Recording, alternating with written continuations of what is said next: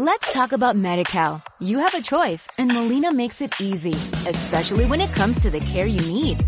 So let's talk about you, about making your life easier, about extra help to manage your health.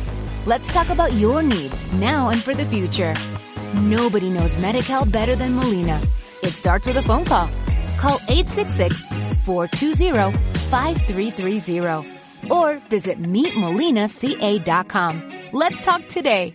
10 y 13 minutos, 9 y 13. Llega el momento también de saludar a Alberto Iturralde, responsable de díasdebolsa.com. Buenas noches, Alberto. Muy buenas noches, Fran. Bueno, eh, hablábamos ayer, no sabíamos cómo iba, cómo iba a afectar la, la decisión de la Fed a los mercados americanos, eh, pero bueno, algo sí que habrá afectado, ¿no? Digo yo.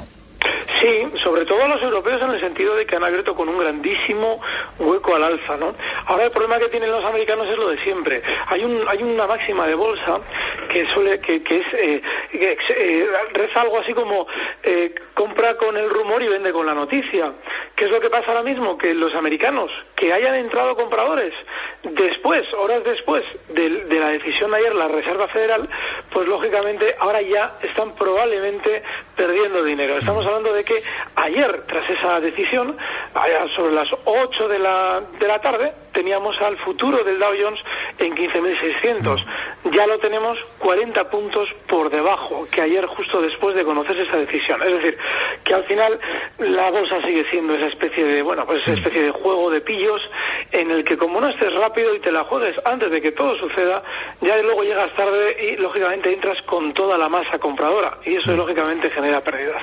Bueno, vamos a centrarnos, eh, porque eh, te he dicho mercados americanos, pero en realidad yo lo que te quería preguntar era por los mercados asiáticos, porque como ayer hablamos, eh, hablamos de América, bueno, en realidad contigo hablamos de todo ayer, porque nos hiciste el análisis completo, el análisis de la noche, eh, ¿cómo han cotizado esa decisión en realidad los mercados eh, asiáticos. Decíamos, eh, parece que hay un bloque que conformado por América y por Europa, que parece que sí que hay una mm, un feedback, un feedback más importante, pero eh, Asia cómo cómo se tomó la decisión. Como en Asia no había en ningún producto importante cotizando, ningún índice cotizando cuando se eh, produjo esa decisión, lo que sucedió después es lo esperable, es decir, que salieron al alza con fuerza todos los eh, asiáticos, eh, sin excepción, y el Nikkei, el más fuerte de todos ellos, eh, probablemente sea el exponente de esa salida al alza. ¿no? Estamos hablando de que se revalorizaba hasta la zona 14.766 con una subida del 2% prácticamente, 263 puntos, un 1,82%. Y bueno, pues estamos eh, ahora mismo en zona de resistencia de nuevo. El movimiento se ha producido rapidísimo y ahora seguramente en el Nikkei debamos esperar todavía un poquito más de subida. Seguramente hasta la zona 14.870 lo vayamos viendo, incluso no nos debe extrañar que sea durante esta noche o mañana por la mañana. Los futuros están relativamente en positivo. Tenemos ahora mismo al futuro del Nikkei en los 14.740.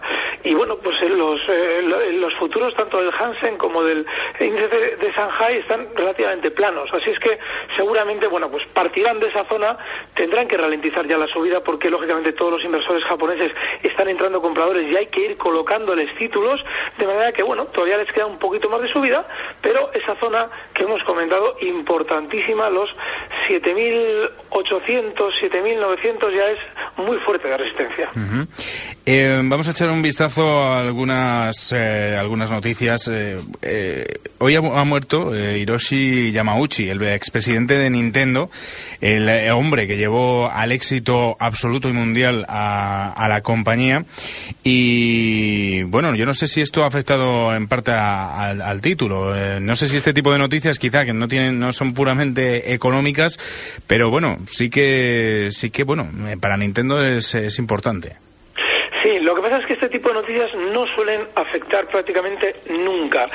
Muchas veces suele ocurrir que cuando una muerte está especialmente ya eh, medida, es decir, cuando ya más o menos calculan que puede quedar igual muy poco tiempo, pues sí puede pasar que lógicamente el cuidador de un título pues eh, empuje el valor a la baja siempre de una manera artificial para que en el momento en el que se produce la noticia la gente que vende vea cómo pierde dinero lógicamente porque luego se produce un rebote, es decir, sucede otro tanto de lo mismo al revés pero en principio no tiene mayor, no mayor relevancia. Sucedió en el caso de Apple con Steve Jobs, y, no pasó nada. Así es que en principio no, no, hay que tenerlo en cuenta. Bueno, pues vamos a fijarnos entonces en las que, en las que sí que, que, se han movido o que sí que son interesantes durante la jornada.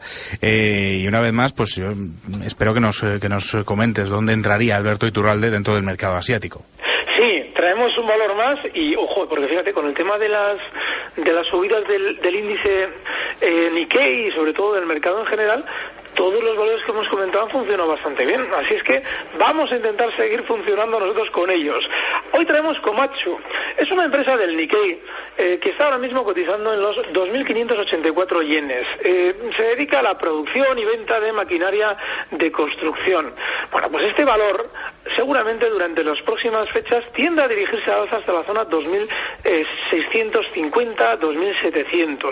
Podríamos buscar un objetivo alcista concreto en 2.675, justo en la mitad de esa franja. Nuestro stop, claro, rondaría, bueno, estaría exactamente en los 2.545 puntos donde tiene su soporte el valor.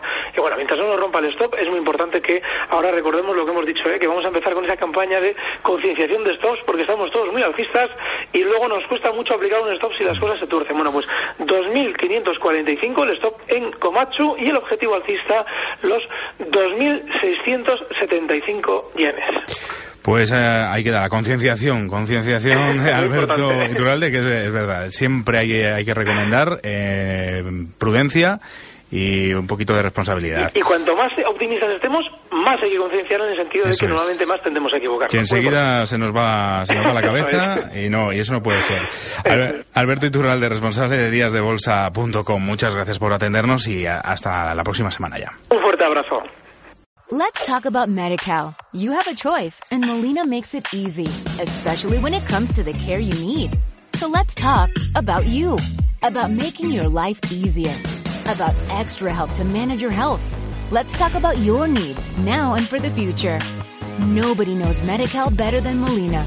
It starts with a phone call. Call 866-420-5330 or visit meetmolinaca.com. Let's talk today.